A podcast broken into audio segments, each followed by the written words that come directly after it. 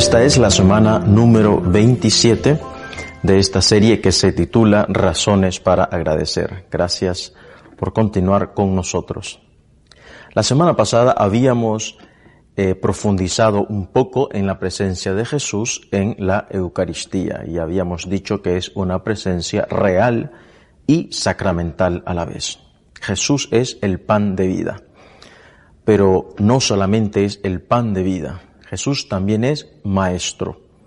De hecho, en, la, en los evangelios vemos que llaman a Jesús rabí, que significa maestro.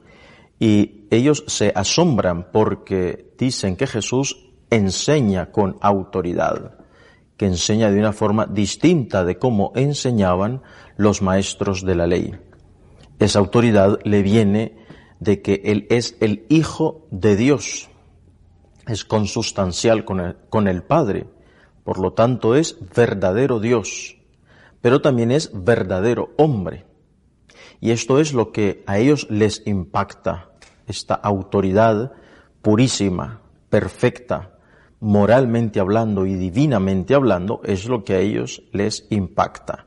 Podríamos decir, Jesús cumple lo que dice. Es decir, que Jesús es coherente con lo que predica.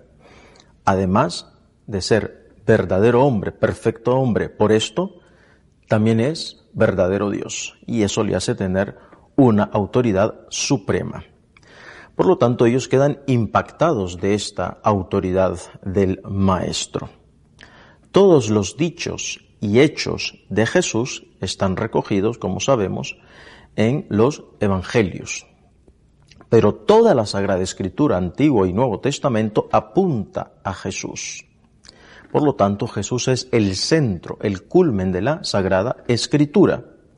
Además, la Sagrada Escritura es el, podríamos decir, es la revelación puesta por escrito, el testimonio escrito de la revelación. Por lo tanto, obviamente es una fuente totalmente segura para acudir a ella.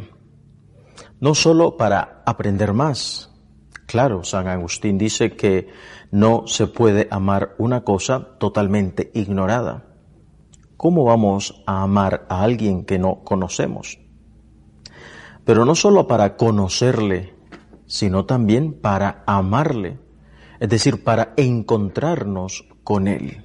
Jesús, por lo tanto, está presente en la Sagrada Escritura. No es una presencia sacramental, como la de los sacramentos, especialmente en la Eucaristía, pero es una presencia real de Jesús.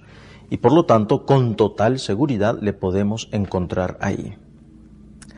¿Se pueden imaginar ustedes a su mamá, María, como buena mamá, como buena madre, como madre coherente, como una gran creyente que era, poniéndose a Jesús en sus piernas, tomando el libro de la ley, los profetas, la Torá, enseñándole a Jesús la Sagrada Escritura, en el, Antiguo Testamento en este caso, y enseñándole a Jesús todas las normas judías, porque Jesús dice Lucas que iba creciendo en gracia, en sabiduría, y por lo tanto él como verdadero hombre va adquiriendo todas estas enseñanzas de su madre, sobre todo en los primeros años de su vida.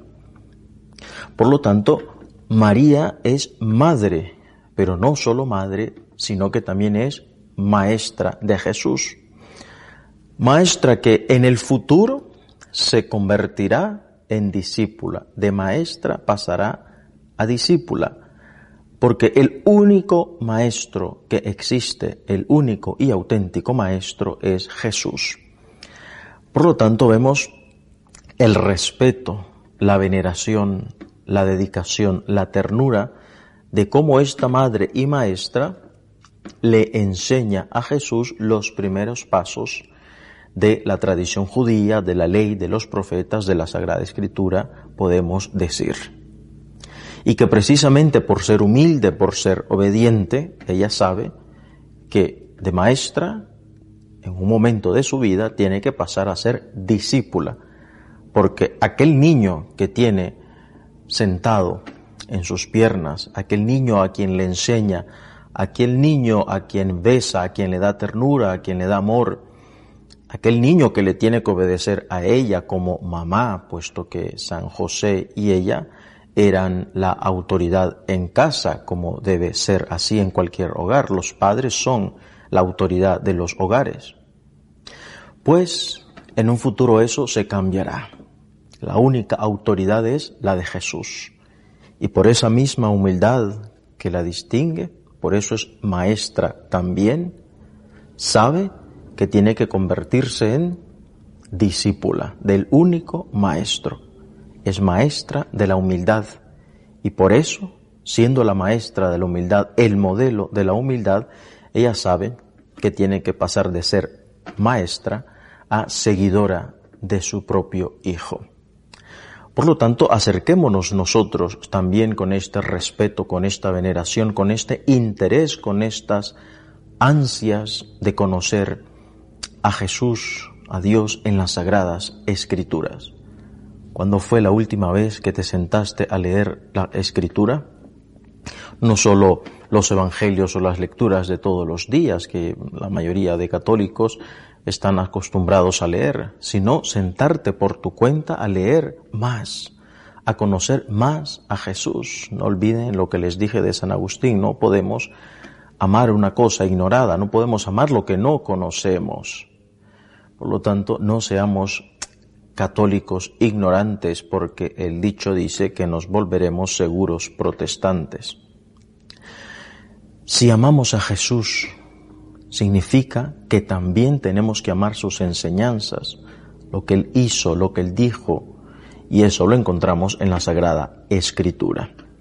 Por lo tanto, el propósito de esta semana es agradecer a Jesús por su presencia en la Sagrada Escritura, pero agradecer no solo porque está presente en la Sagrada Escritura, sino que agradecerle leyendo, yendo a la Sagrada Escritura con respeto, con veneración, con amor, como se hacía antiguamente en algunos lugares y personas todavía lo hacen, pero ya menos. Cuando uno se enviaba cartas, ¿no? Con sus papás, o cuando un soldado se iba a la guerra y enviaba sus cartas, y con qué ansias el familiar esperaba aquella carta. En mi caso recuerdo que cuando inicié mis primeros años en el seminario, mi madre me escribía, yo le escribía también, y con qué ansias esperaba que me entregaran en el seminario aquellas cartas, las abría y bueno, era un cúmulo de emociones, ¿no? La carta de mis hermanos, cartas de mi papá, amigos, cartas que todavía eh, conservo, ¿no? Porque tienen un grandísimo valor para mí, puesto que fueron mis primeros años de, de formación y mis primeros pasos en la vocación. Pues si unas cartas entre nosotros nos emocionan, Ahora son los WhatsApps o email o con la nueva tecnología sabemos que todo es más rápido. Pero vayamos a lo esencial, ¿no? Con qué ansias eh, recibíamos esas palabras, esas cartas que leíamos, con qué ansias también leemos un mensaje importante cuando nos mandan un mail. Pues de la misma forma, o más aún, por supuesto, con qué ansias tenemos que ir a leer las Sagradas Escrituras, que son cartas de amor de Dios para nosotros, donde Él mismo nos va contando la historia de la salvación. No olvidemos que es palabra de Dios. Toda la Sagrada Escritura es palabra de Dios. Son palabras de Dios que Dios ha querido comunicarnos a nosotros. Por lo tanto, esta semana empecemos eh, la práctica de la Sagrada Escritura, dedicamos un tiempo unas cuantas veces a la semana, una media hora, según eh, las circunstancias de cada uno. Gracias Jesús porque estás presente en la Eucaristía. Gracias Jesús porque estás presente también en la eh, palabra, porque te podemos encontrar ahí, porque estás presente, eres tú el que nos estás hablando. Que el Señor nos ayude a encontrarnos con Él en la Sagrada Escritura. Hasta la semana que viene, si Dios quiere.